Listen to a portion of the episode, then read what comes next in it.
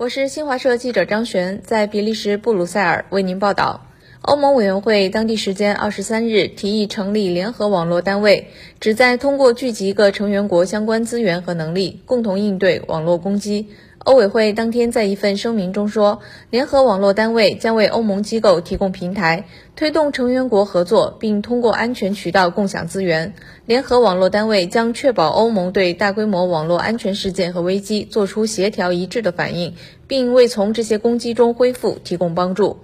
欧盟委员会分管内部市场的委员蒂埃里·布雷东说。联合网络单位是保护欧盟免受日益增加和复杂的网络威胁的基石。欧盟委员会执行副主席玛格丽特·韦斯塔格说：“以协调的方式应对威胁至关重要。”声明说，欧盟网络和信息安全局将领导联合网络单位的相关工作。该单位的建设将分为四个步骤，计划于2022年6月投入运行，于2023年6月全面建成。